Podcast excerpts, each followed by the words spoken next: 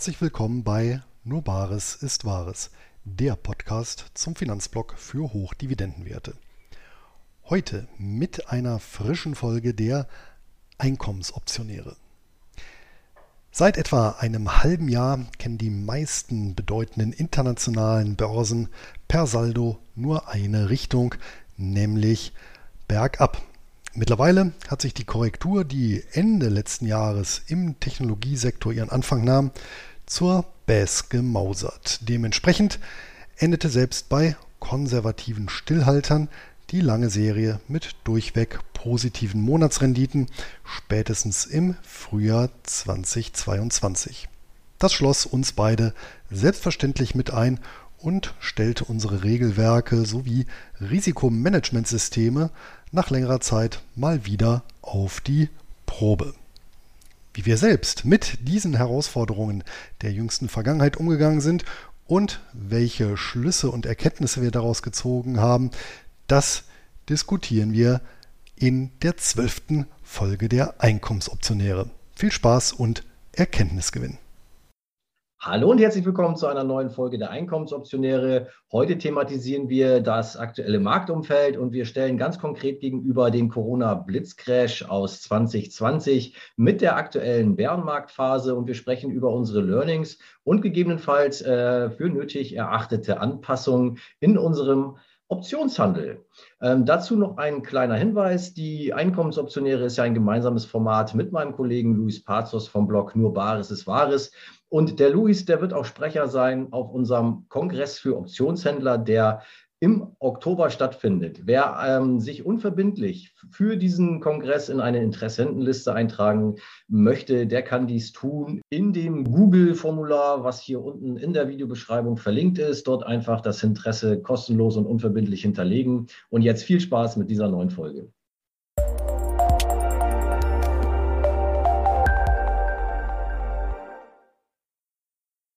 Ja, hallo und herzlich willkommen mal wieder zu einer neuen Folge der Einkommensoptionäre. Ich begrüße auf der anderen Seite wie immer meinen Kollegen in diesem Format, Luis Pazos vom Blog Nur Bares ist Wahres. Hallo Luis, wie geht es dir in diesen turbulenten Börsenzeiten? Hallo Vincent. Ja, also grundsätzlich äh, geht es mir gut. Man sollte sich ja das Gemüt auch nicht ähm, zu sehr von der Börse im Guten wie im Schlechten beeinflussen lassen, sondern sich auch da innerlich ein Stück weit unabhängig machen. Aber natürlich, ich glaube, wir sehen alle lieber Gewinne als Verluste. Ähm, tatsächlich ähm, muss ich ja sagen, als ja, einkommensorientierter Investor waren die letzten Monate insofern etwas entspannender als jetzt bei klassischen Kursgewinninvestoren, als dass ja wirklich solide Dividendentitel sehr wenig nachgegeben haben. Ja, ich habe mal tatsächlich geguckt, hier in meinem Sparplandepot, jetzt auch bereinigt um ähm, Einzahlungen. Ähm, das liegt in diesem Jahr, jetzt äh, stand gestern bei minus 5 Prozent, also sehr, sehr mäßig im Vergleich natürlich jetzt zu etwaigen Tech-Jüngern, die natürlich sehr schmerzhafte Korrekturen hinnehmen müssen ähm, von ja, den äh, Krypto-Anhängern jetzt mal äh, ganz zu schweigen nachdem jetzt auch gestern da eine große, ein großes Portal, eine große Plattform ihre Pforten, naja, erstmal vorläufig geschlossen hat.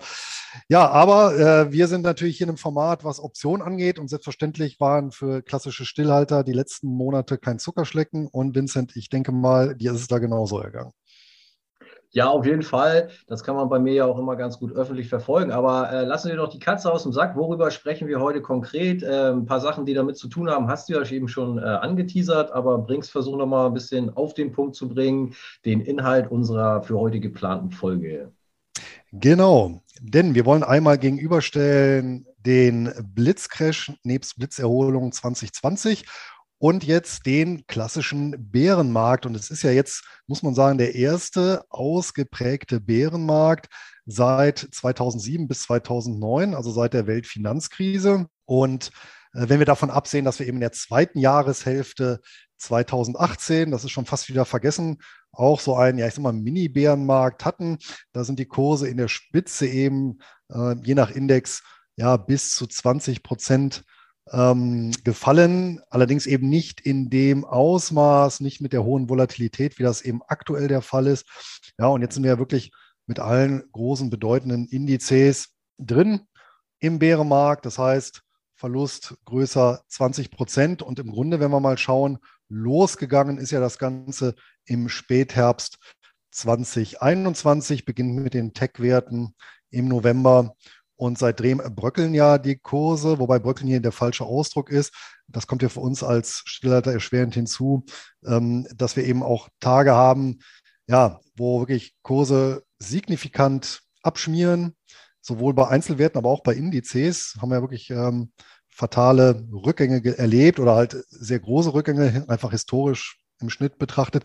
Und eben auch Tage, wo gleichzeitig dann die Volatilität steil nach oben gegangen ist. Und diese Kombination, ich meine, das weiß natürlich jeder Stillhalter, das ist natürlich tödlich für den Preis ähm, einer Option.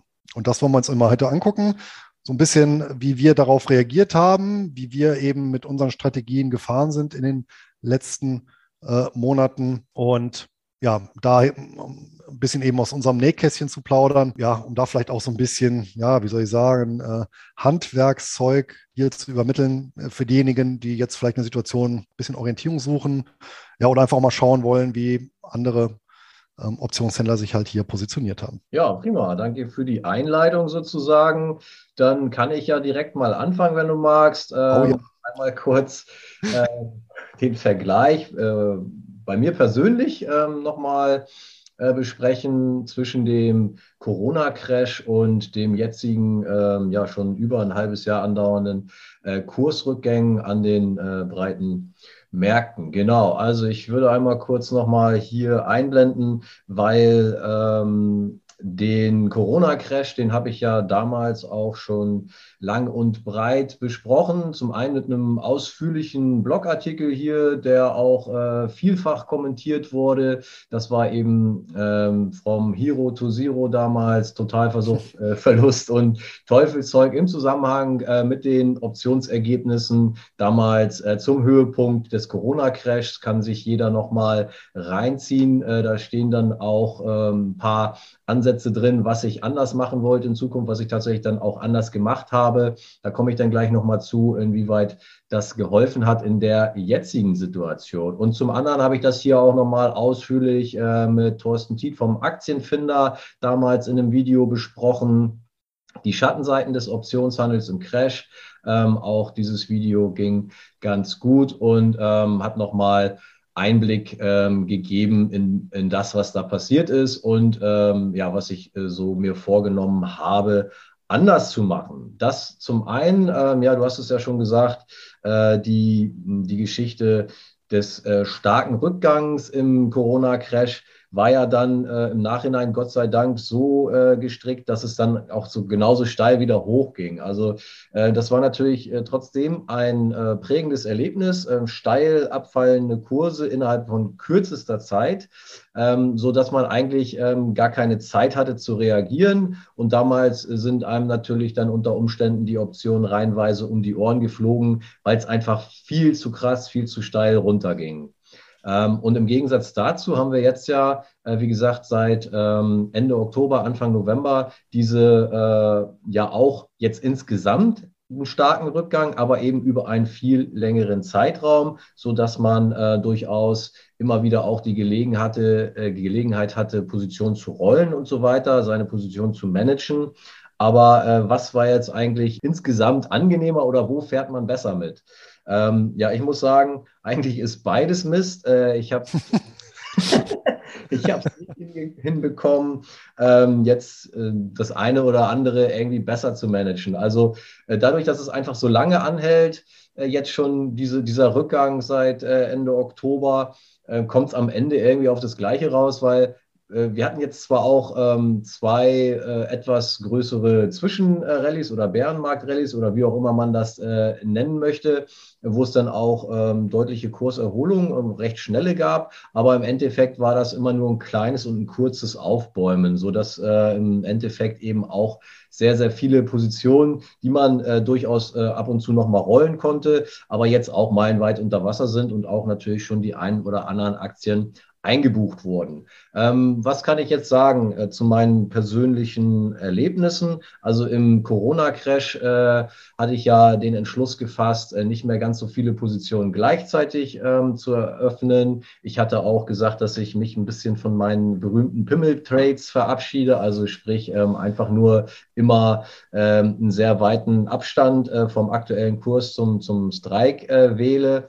Ähm, und dadurch hatte ich ja so eine gewisse Scheinsicherheit äh, und sehr viele Positionen eben dadurch offen. Äh, wenn du halt denkst, du bist ja weit weg mit dem Strike, dann machst du eben entsprechend mehr Positionen auf, um eben insgesamt auch auf einen vernünftigen Prämienschnitt zu kommen. Das ist mir dann damals äh, sozusagen um die Ohren geflogen, diese ganze Anzahl der der Position, äh, so dass ich das also mal eliminiert habe in meinem Handel. Und wie gesagt diese diese äh, kleinen Prämien ähm, eher rausgelassen habe und dafür eben ähm, höhere Prämien, dichter am Streik, äh, dichter am Kurs, den Streik gesetzt habe und so weiter. Das hat auch ganz gut funktioniert und ähm, ist es aber auch klar, dass wir jetzt dann mit der starken Erholung nach Corona konnte man ja in der Zeit auch nicht allzu viel falsch machen. Das hat einen dann wiederum in eine ähm, gewisse Scheinsicherheit ähm, ja, gewogen oder wie das heißt. Also man äh, fühlte sich ähm, relativ sicher, weil ja eigentlich äh, fast alle Optionen immer glatt durchliefen. Die, die nicht sofort geklappt haben, die konnte man relativ gut rollen und die wurden dann eben äh, ein, zwei, drei, vier, fünf Wochen später dann doch noch äh, ein Gewinner durch die Rolltechnik. So, das waren die Erfahrungen, äh, lief soweit gut und dann kam eben dieser besagte Zeitpunkt, wo das alles ein bisschen umgekehrt ist. Und jetzt muss ich dazu sagen, habe ich ähm, in dieser Zeit den Pfad der Tugend verlassen, was nämlich Nein. meinen ursprünglichen Ansatz beim Optionshandel angeht. Und zwar äh, bin ich da auch mal angetreten und habe äh, gesagt oder mir vorgenommen oder das ja auch ähm, sehr, sehr lange so gemacht, dass ich Aktien veroptioniere, die ich auch potenziell im Depot haben möchte. Also dass ich dann äh, mit der Endkonsequenz der Andienung auch gut leben kann, weil ich mir dann eben ähm, Aktien über die Put-Option ins Depot geholt habe, ähm, die in meine äh, Depotstruktur passen, ähm, Aktien, die ich äh, vorher für mich für gut bewertet habe, ähm, dann eben über diesen Weg aufnehme. Nun war es ja so, dass eben in diesem ähm, Nach-Corona, in dieser Nach-Corona-Rallye alles gelaufen ist und besonders gut halt eben die äh, sogenannten Wachstums- und Tech-Werte, auf äh, die ich eigentlich im Depot nie so richtig Lust hatte. Es war nie so ganz meine Welt. Und äh, durch diese attraktiven Prämien wurde dann aber auch der Freak gelockt und ist dann mehr und mehr auch auf diese äh, Aktien sozusagen mit äh, Putz eingestiegen, hat die veroptioniert. Und da ist eigentlich ähm, das eigentliche Dilemma für mich, dass ich jetzt eben in solchen Positionen drin hänge, beziehungsweise auch natürlich schon angedient wurde, die ich eigentlich gar nicht so unbedingt haben wollte. Und das ist eben wieder so ein bisschen dieser Gier geschuldet, äh, dass man dann seine eigentliche äh, Strategie verlassen hat, äh, nämlich auf solide Dividendenaktien, Blue-Chip-Aktien oder eben für sich selber äh, vernünftig äh, bewertete Aktien einfach nur Optionen verkauft äh, und damit dann eben auch hätte gut leben können, wenn da was passiert. Ja, so habe ich jetzt eben auch einige Titel dabei, die ich äh, eigentlich nicht unbedingt hätte haben wollen. Ich habe das Ganze noch mal ein bisschen ausführlicher beschrieben hier in der Mai-Ausgabe. Jetzt teile ich auch gerne noch mal kurz das äh, Option Trading Pal Magazines. Ähm, das wird rausgegeben ähm, von Thomas Mangold beziehungsweise von der ganzen Plattform Option Trading Pal. Ich verlinke das Ganze mal. Das ist kostenlos, das Magazin. Hier äh, schreiben diverse Optionshändler über äh, optionsspezifischen Content. Und ich habe in der ähm, Mai-Ausgabe das Ganze, was ich jetzt hier äh, in Kurzfassung nochmal wiedergegeben habe, äh, beschrieben unter dem Titel Die Renaissance von Dividendenaktien für den Optionshandel. Hier bin ich dann nochmal wieder ähm, darauf eingegangen, auf das, was ich eben erzählt habe, dass ich da so ein bisschen eben meine eigene Strategie und das, was ich den Leuten äh, vermittle, äh, das habe ich hier dann selber ein Stück weit äh, nicht mehr beachtet. Ja, und äh, meine Konsequenz, um jetzt den Schwenk zu machen daraus, ist auf jeden Fall zum einen, dass ich mir hier jetzt ähm, sehr schwer vorgenommen habe, hier wieder zurückzukehren zu meinen Ursprüngen und dann eben solide Aktien ähm, veroptionieren möchte. Also das ist ähm, das eine. Und das andere ist, dass ich ähm, mit anderen Depots, also die Rede war jetzt hier hauptsächlich von meinem großen Optionsdepot, äh, wo das eben so gelaufen ist, wie ich es gerade beschrieben habe. Dann gibt es noch mein Stillhalterbriefdepot, wo ich komplett Cash gedeckt handle und mein REITs-Optionen-Depot. Und ähm, dort gehe ich auch nicht allzu weit in die Margin-Auslastung rein. Und äh, die laufen natürlich entsprechend wesentlich entspannter. Auch die äh, Underlying-Auswahl ist äh, dort eine andere. Und ähm, so kann ich das jetzt eben auch ein bisschen vergleichen. Äh, Gerade auch im Hinblick ähm, solche Urlaubssituationen, wie ich sie jetzt hatte. Und ähm, ich habe jetzt auch wieder eine einjährige Auszeit vor mir. Wenn ich da überlege, dass ich da irgendwie ein paar Wochen durch Kolumbien tingeln möchte, da möchte man halt nicht immer ähm, jeden Abend oder so seine äh, Optionen managen müssen, sondern das soll alles ein bisschen entspannter laufen. Deswegen ist ähm, das, was ich mir jetzt vorgenommen habe, zum einen die Rückkehr äh, zu diesen soliden Aktien, also für mich solide Aktien das bewertet natürlich auch jeder so ein bisschen immer ein Stück weit ähm, anders für sich selber, für sich persönlich.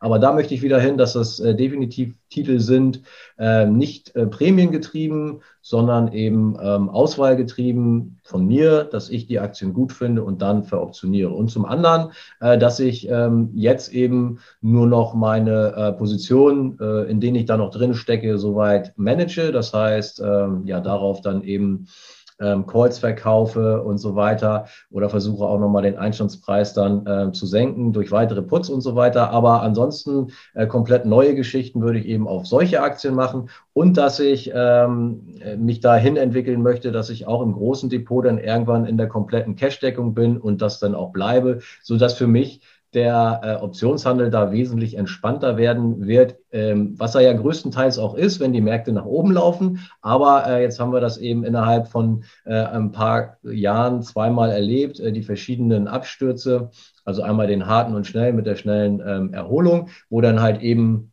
man eben glattstellen musste, viele Positionen, sehr schnell, weil es einfach zu rasant runterging und das Geld weg war. Und jetzt äh, bröckelt es halt über ein halbes Jahr lang und am Ende ähm, ja, sitzt man dann auch zumindest bei den Aktien, die man dann eingebucht gekriegt hat, auch auf Buchverlusten. Und wenn es dann eben Aktien sind, äh, die vielleicht ähm, nicht unbedingt äh, in, in, wahrscheinlich in nächster Zeit ihre alten Hochs wieder erreichen werden, dann schiebt man ja auch diese Buchverluste vor sich her. Ja, das sind meine Erlebnisse, meine Learnings und das, was ich äh, für mich da jetzt rausziehe, ähm, ja, dass ich eben solide Aktien veroptionieren möchte und äh, mich Richtung Cash-Deckung da auch äh, in dem großen Depot entwickeln möchte, weil ich das als sehr angenehm empfinde im Stillhalterbriefdepot und im Briefsoptionen-Depot, äh, wo ich wesentlich weniger Stress habe. Das erstmal die Kurzfassung von mir. Jetzt habe ich äh, sehr lange erzählt, Luis. Ich bin gespannt, wie es bei dir gelaufen ist und vor allem auch, ob du ähm, Notwendigkeit siehst, in deinem Handel was umzustellen. Ach, was ich noch äh, vergessen habe zu sagen, also in Phasen wie jetzt, wenn die Börsenampel sozusagen auf Rot steht, da gibt es ja auch verschiedene Indikatoren, die man vielleicht sich zurechtlegen kann, ähm, dann äh, würde ich sowieso auch keine großen neuen Positionen eröffnen, sondern da eben mich auch an das Trade Management, also die laufenden Trades zu managen, äh, halten und dann in der Phase, ähm, wo das dann wieder rosiger aussieht. Das kann natürlich auch von Wert zu Wert unterschiedlich sein. Es gibt natürlich auch in solchen Phasen jetzt immer wieder Aktien, wo, äh, wo die Indikatoren noch grün anzeigen. Das kann man natürlich dann auch selektiv machen, aber als grober Indikator, jetzt zum Beispiel breiter Index, wenn man auf den S&P 500 guckt und dort äh, sind, sagen die Indikatoren halt äh, Stopp rot, dass ich da dann auch keine neuen Positionen eröffne, sondern ähm, auch ein bisschen Geduld walten lasse, bis das alles wieder grün aussieht. Da wird man natürlich zwischendurch auch dann immer mal ein bisschen äh, Rendite liegen lassen, aber wenn man das dann äh, in solchen Phasen wie jetzt dann äh, dafür spart, ist es, glaube ich, auch ein vernünftiger Move, sich dorthin zu entwickeln. Luis, so, jetzt habe ich dich eben schon angekündigt, nochmal wieder unterbrochen. Hau rein, wie war es bei dir? Wie sieht es aus? Hast du Anpassungen für deinen Handel jetzt ähm, durch diese beiden ja doch relativ kurz hintereinander erlebten, ja, einmal Crash und einmal Bärenmarkt, wie auch immer. Äh, wie sieht es da bei dir aus? Tatsächlich nur marginal. Zum einen ähm ich freue mich natürlich, dass du wieder jetzt zurück auf den Tag, äh, Pfad der Tugend gefunden hast. Und ähm, aber ich gebe natürlich zu, es äh, war äh, natürlich verführerisch, gerade äh, im Tech-Bereich auch hier ähm, auf entsprechende Werte, auch ETFs äh, zu setzen, die tech-lastig waren, wo es entsprechende Prämien gab. Im, gerade im vergangenen Jahr, da war, glaube ich, auch kein Stillhalter vorgefeilt. Ja, jetzt nochmal ähm, zurück. Bei mir sieht die Ausgangslage ein bisschen anders aus, aus mehreren Gründen. Zum einen bin ich ja seit jeher ein konservativer Stillhalter. Das heißt, ich schreibe ja ausschließlich Cash Secured Puts. Das heißt, auch meine Tabellenkalkulation rechnet mir laufend aus, ja, was für ein Kontraktvolumen an Puts habe ich geschrieben und ist das eben durch meine Liquidität, Klammer auf, plus Preferred Shares, Klammer zu, gedeckt. Und äh, zum Zweiten habe ich mir auch einen Maximalverlust äh, vorgegeben, aber das geht stets Hand in Hand. Das heißt, ich gucke auch immer ähm, durch das Setzen eben von Stops ähm, plus ähm, hier nochmal eine Zusatz, ähm, äh, wie soll ich sagen, äh, einen Zuschlag, den ich dort nochmal drauf berechne. Ja, wie viel werde ich mit einer Position verlieren, wenn sie denn ausgestoppt wird? Sodass ich im Prinzip immer laufend ausgerechnet habe, naja, wie verliere ich maximal? Ja, jetzt wirklich durch das Optionsgeschäft selber. Und zu wie viel Prozent ist im Prinzip meine Liquiditätsgrundlage ähm, ausgelastet, ja, in Anführungsstrichen. So, und das war ja schon 2020 der Fall und das hat ja dazu geführt, äh, dass ich ja im Prinzip Ende Februar in allen Positionen rausgestoppt worden bin. Das heißt, ich hatte einen schlechten Monat, ja, und dann habe ich auch, äh, oder dann war die Börsenampel ja sehr schnell auf Rot. Und dann habe ich ja äh, bis Mai überhaupt gar nichts gemacht. Und dann waren wir schon so in der Erholungsphase. Und dann habe ich mal tatsächlich geguckt, ähm, von Mai bis ähm, Dezember 2021, ja, also über anderthalb Jahre, ja, gab es ausschließlich positive Ergebnisse. Ja, das schlechteste Ergebnis, was ich erzielt hatte, war im Monat ähm, Prämieneinnahmen im Verhältnis zur Depotgröße von 0,5 Prozent, das beste 2,5 Prozent. Ja. Das heißt, da kann man sich ja auch nicht beschweren, wenn dann auch, oder es ist natürlich auch klar, dass wenn irgendwann das Ganze mal umschlägt und dann eben solche Ereignisse kommen, sei es jetzt so ein Blitzcrash wie 2020 oder jetzt eben Bärenmarkt, ja, dass dann eben auch mal schlechte Monate kommen. Das muss ich eben durch meine guten Monate kompensieren. Ja, da keiner von uns in der Lage ist, das alles so perfekt zu timen. Wichtig äh, war für mich halt eben tatsächlich diese, diese Börsenampel oder das ist ja auch das Gefährliche eigentlich, sich von einem schlechten Monat in Anführungsstrichen nicht irritieren zu lassen, ja, und dann einfach weiter durchzuschreiben und irgendwie keine Regel für sich zu haben, die verhindert, in wirklich laufend fallende Märkte oder über längere Zeit fallende Märkte immer wieder neue Puts zu schreiben und dann immer wieder natürlich Geld zu verlieren. Ja, das ist natürlich auch das, die Gefahr so ein bisschen bei automatisierten Strategien, ohne entsprechende Ampel, ohne Regeln, ähm, den Handel eben für eine gewisse Zeit auszusetzen so wie jetzt. Das heißt, in meinen gesamten ETF-basierten Strategien ja, die eben auf die großen, breiten Indizes basieren, bin ich jetzt auch schon seit, äh, weiß ich nicht, seit März oder April raus. Ich glaube, äh, April war der letzte äh, etwas heftigere Verlustmonat. Und ähm, ja, seitdem letztendlich warte ich. Die Call-Seiten gehen natürlich immer. Das heißt, ein paar Titel habe ich auch noch drin. Ähm, wobei mein Anteil dessen, was ich mir eben andiene, sehr, sehr klein ist. Da habe ich auch gesagt, maximal 30 Prozent des gesamten Depots. Ja, ähm, das heißt, ich bin eben nicht bereit, mir ähm, ja, en masse Titel einbuchen zu lassen, ja, weil dann eben wieder die, die, ähm, äh, ja, die Volatilität des Portfolios selber steigt. Und das möchte ich ja gerade nicht mit, mit meinem Ansatz. Ja, und ähm, von daher dieses, dieses Thema Börsenampel finde ich eben wichtig, weil, ähm, ja, wenn man mal mh, hm, schaut in so, so Verläufe, ja, wie dann eben so die, die, die Gesamtprämieneinnahmen sind, dann sind eben genau solche Ereignisse wie so Weltfinanzkrise, wie zweites Halbjahr auch 2018, wie ähm, 2020, Februar, März oder jetzt auch die letzten sechs Monate. Da verliere ich, wenn ich eben nicht mit irgendeiner Art von Stopp arbeite, so viel, ja, dass ich dann wirklich sehr lange brauche, um das wieder reinzuholen. Also hier gilt es tatsächlich, Verluste wirklich äh, zu minimieren und dann auch mal meinetwegen ähm, ein paar gute Monate außen vor zu lassen, da auf Nummer sicher zu gehen und ähm, zumindest wenn man eben einen konservativen äh, Ansatz fährt, ja, und eben hier auf ja, rigoroses Risikomanagement und Verlustbegrenzung zu achten. Ja, und ähm, ich habe jetzt auch mal für dieses Jahr geguckt. Ich hatte tatsächlich im Januar eine rote Null was die Ertragslage anging. Also tatsächlich ein, Minimalstverlust, aber tatsächlich in, in Prozent ausgedrückt 0,0. Februar, März waren dann auch noch sogar positiv bei mir und der April war dann eben mit äh, minus 0,9 Prozent ähm, jetzt ja seit März 2020 oder seit Februar 2020 der schlechteste Monat. Der Mai war tatsächlich auch wieder positiv. Das liegt aber natürlich auch daran, dass ich meine Liquidität zu einem großen Teil eben in Preferred Shares parke und dadurch natürlich auch nochmal äh, Liquidität, also sprich ähm, Fixdividenden äh, erziele. Ja, von den Kursen muss man natürlich auch sagen, auch hier sind einige Preferred Shares in die Knie gegangen, insbesondere eben die variabel verzinslichen, die von Banken ausgegeben werden. Ähm, allerdings mache ich mir da eben im Gegensatz zu Tech-Werten keine Gedanken, dass, wenn sich die Lage wieder stabilisiert oder beruhigt, ähm, die wieder auf ihre 25 Dollar hochschnellen, ja, also auf den Rückkaufkurs.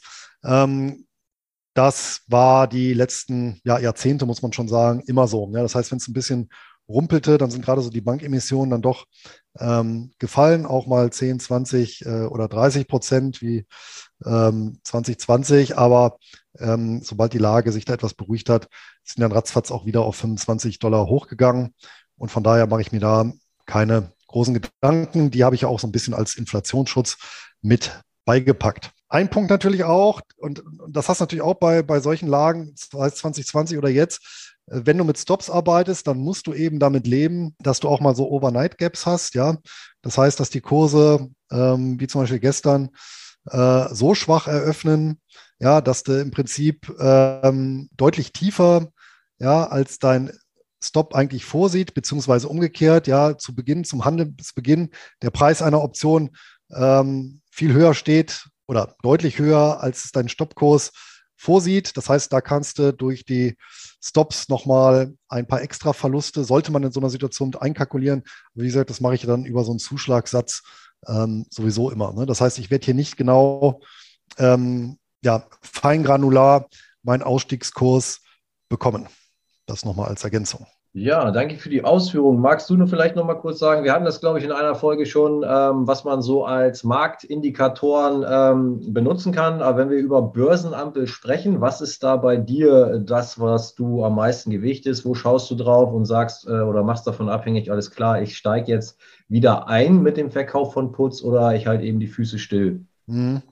Also man kann natürlich den Grundtrend nehmen, einfach rein charttechnisch. Ja, ähm, dass man eben sagt, wie ist der aktuelle Trend. Das ist sicherlich ein geeignetes Instrument. Ich kann das Ganze natürlich auch über äh, spezielle Indikatoren machen. Ähm, ich habe mich hier auch nochmal mit, mit anderen Optionshändlern unterhalten, unter anderem hier vom Team von Einfachoptionen. Die haben auch ein paar sehr pfiffige Ansätze. Kann man auf jeden Fall auch mal empfehlenswert, die Seite. Und die arbeiten beispielsweise mit dem Supertrendindikator. Ist letztendlich auch nichts anderes als ein Trendindikator, ähm, nur bei dem ist halt äh, relativ schön, der zeigt das halt optisch sehr gut an. Ja? Äh, während ich eben, wenn ich, wenn ich selber eben den, den Grundtrend in einem Chart mir ansehe, ja gut, den muss ich halt eben selber raus destillieren. Ja?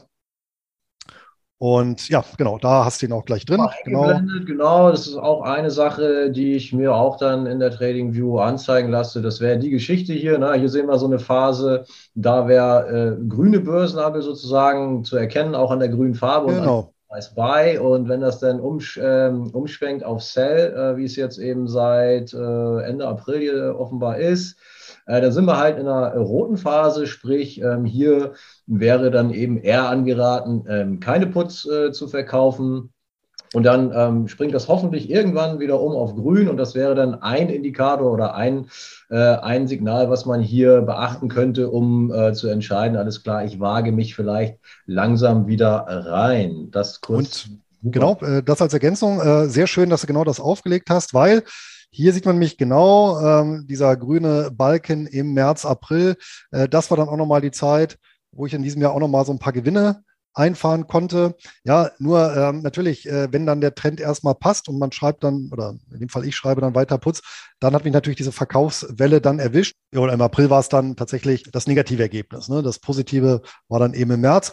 Und die dritte Möglichkeit ist natürlich eine klassische Trendlinie, also irgendein gleitenden Durchschnitt, den ich mir dann nehme. Ja, ob das jetzt, weiß ich nicht, 200 Tage, 50 Tage, 10 Tage sind, ja, kann man eben ja, mit verschiedenen Linien das Ganze äh, durchführen. Aber das wären so drei Methoden, um eben einen Grundtrend ähm, festzulegen. Eine vierte Möglichkeit wäre übrigens auch noch das langfristige Momentum. Das könnte man auch noch nehmen, ja, dass man eben schaut, geht theoretisch auch mit Einzelaktien, auch tatsächlich im Rahmen fallender Kurse, also allgemein fallender Kurse eine, eines Bärenmarktes, dass man eben guckt, welche Aktien sind dann eben stark gelaufen. Es gibt ja immer einige, die gegen den Trend laufen. Und da könnte man tatsächlich, habe ich auch versucht, hier und da nochmal einen Puts zu schreiben. Das kann klappen. Ähm, allerdings, äh, wenn dann so ein Tag kommt, wo die Volatilität hochschießt äh, oder wo alles mal runtergeht, dann kann man auch da wiederum leicht ausgestoppt werden. Ähm, wir hatten auch schon mal in äh, einer Folge kurz den Marktüberblick vor dem Handel angesprochen. Das zeige ich auch gern gerade nochmal. Ähm, auf meiner Seite gibt es da diese sogenannte genau, Morgenroutine auch genannt, äh, Marktüberblick vor dem Handel und so weiter. Hier sind einige Parameter äh, nochmal aufgeführt, unter anderem die WIX-Termin-Strukturkurve. Und das ist ja auch mal ein Indikator, wenn wir aktuell drauf gucken, sehen wir die halt eben in einer äh, Backwardation, was auch ein deutliches Zeichen ähm, ist für viele ähm, aktuell eher nicht zu handeln oder eben entsprechend nicht die, äh, die Short-Put-Seite. Ja, ähm, und im Gegensatz dazu wäre Contango, das heißt, wenn die Kontrakte in der näheren Zukunft günstiger sind und nach hinten äh, teurer werden, dann ist quasi die Börsenwelt eher in Ordnung als eben hier in dieser Backwardation, die wir eben aktuell sehen. Also das mal als ein äh, ein Indikator, der hier äh, äh, bei der Morgenroutine eine Rolle spielt. Wahrscheinlich also für mich zumindest auch der wichtigste und mitentscheidendste. Ja, also da kann man halt auch hingucken oder eben, was wir schon gezeigt hatten, diese Supertrend-Indikator in der Trading View. Ja, sehr schön. Dann haben wir ja auch das nochmal abgehakt, wo man darauf achten könnte oder was man hernehmen kann ähm, zur Entscheidungsfindung, ob man gerade eben entsprechend äh, handeln sollte oder ja, oder eben nicht. Ja, prima, Luis. Ähm, hast du noch Ergänzung zu dem ganzen Thema? Ja, vielleicht noch so mein Fazit, aber das hatte ich auch schon 2020 gezogen, dass es gerade in solchen Situationen wichtig ist, eben ein Regelwerk zu haben und das dann eben auch durchzuziehen. Und ähm, ja, gerade wenn es äh, knallt, wird es, glaube ich, äh, sehr gefährlich, wenn man sich da aufs Bauchgefühl verlässt. Von daher kann ich da auch nur nochmal anraten. Man kann ja sich auch verschiedene Regelwerke für verschiedene Strategien schreiben. Auch das ist ja in Ordnung. Aber hier tatsächlich mein dringender Rat eben, ähm, alles nochmal zu verschriftlichen und sich am besten irgendwie äh, ausgedruckt oder wie auch immer neben den Rechner zu legen, bis das Ganze so in Fleisch und Blut übergegangen ist, dass man das eben automatisiert durchführt. Und dann natürlich die Strategie hin und wieder mal abzuklopfen, passt das Ganze noch, weil auch das kann sich natürlich ändern, gerade wenn ich nicht, sage ich mal, so eine klassische Brot- und Butterstrategie fahre, wo die Wahrscheinlichkeiten dann eh ein bisschen zu meinen Gunsten sind. Ne? Und übrigens für einen konservativen äh, Stillhalter, da ist tatsächlich so eine Situation wie jetzt, wo es über längere Zeit äh, bröckelt, schlechter als ja, Februar, März 2020, wo es einmal scharf runtergeht und dann wieder hoch. Ne? Also ich bin auch seit Wochen nur oder fast eigentlich nur am Calls verkaufen auf dem Bestand, beziehungsweise auch auf äh, Werte, die stark unter Wasser sind, was die Putzseite angeht. Von daher, ja, kann man dann ja auch was machen und ein bisschen äh, Prämien einsammeln, aber insgesamt ist das schon äh, natürlich jetzt nerv, äh, nervend, also allgemein ja schon so eine Marktphase und dann natürlich im Optionshandel ist es ja oftmals äh, noch ein bisschen intensiver alles. Ja, Luis, dann bedanke ich mich wieder für deine Beiträge hier. Immer wieder spannend, denke ich, auch für die Leute, mal von zwei äh, Leuten, die unterschiedlich auch ein bisschen handeln, ähm, zu hören und zu sehen und zu erfahren, wie es so läuft und äh, was man so äh, für sich da mitnehmen kann. Ich denke, das war wieder ganz interessant. Ja, dann sage ich mal, wir sehen uns äh, wahrscheinlich dann wieder in gewohnten Abstand in zwei Monaten zu einer neuen Folge der Einkommensoptionäre und dann ja, sieht die Marktlage hoffentlich äh, vielleicht sogar schon wieder ein bisschen besser aus. Hast du da so eine Prognose? Also ich, äh, ich halte mich da eigentlich äh, am liebsten fern von, jetzt äh, vorher zu sagen, ob wir und wann wir äh, wieder etwas äh, stabilere Märkte sehen. Aber hast du da eine Prognose oder bist du auch lieber deine Glas? Die einzige Prognose, auf die ich mich versteifen würde, wäre, wahrscheinlich sieht die Marktlage in zwei Monaten anders aus als jetzt. ja, aber alles andere ist eigentlich Kaffeesatzleserei. Also es ist ja äh, ein Stück weit sinnlos, ja. Dann sind wir uns da auch einig. Luis, vielen, vielen Dank und dann wünsche ich dir gerne, gerne. gute Zeit und gutes Durchkommen. Aber klar doch. Vincent, wir sehen uns. Erfahrung, kein Thema. Mach's gut, Luis. Ciao, ciao. Bis, Bis dahin. Tschüss.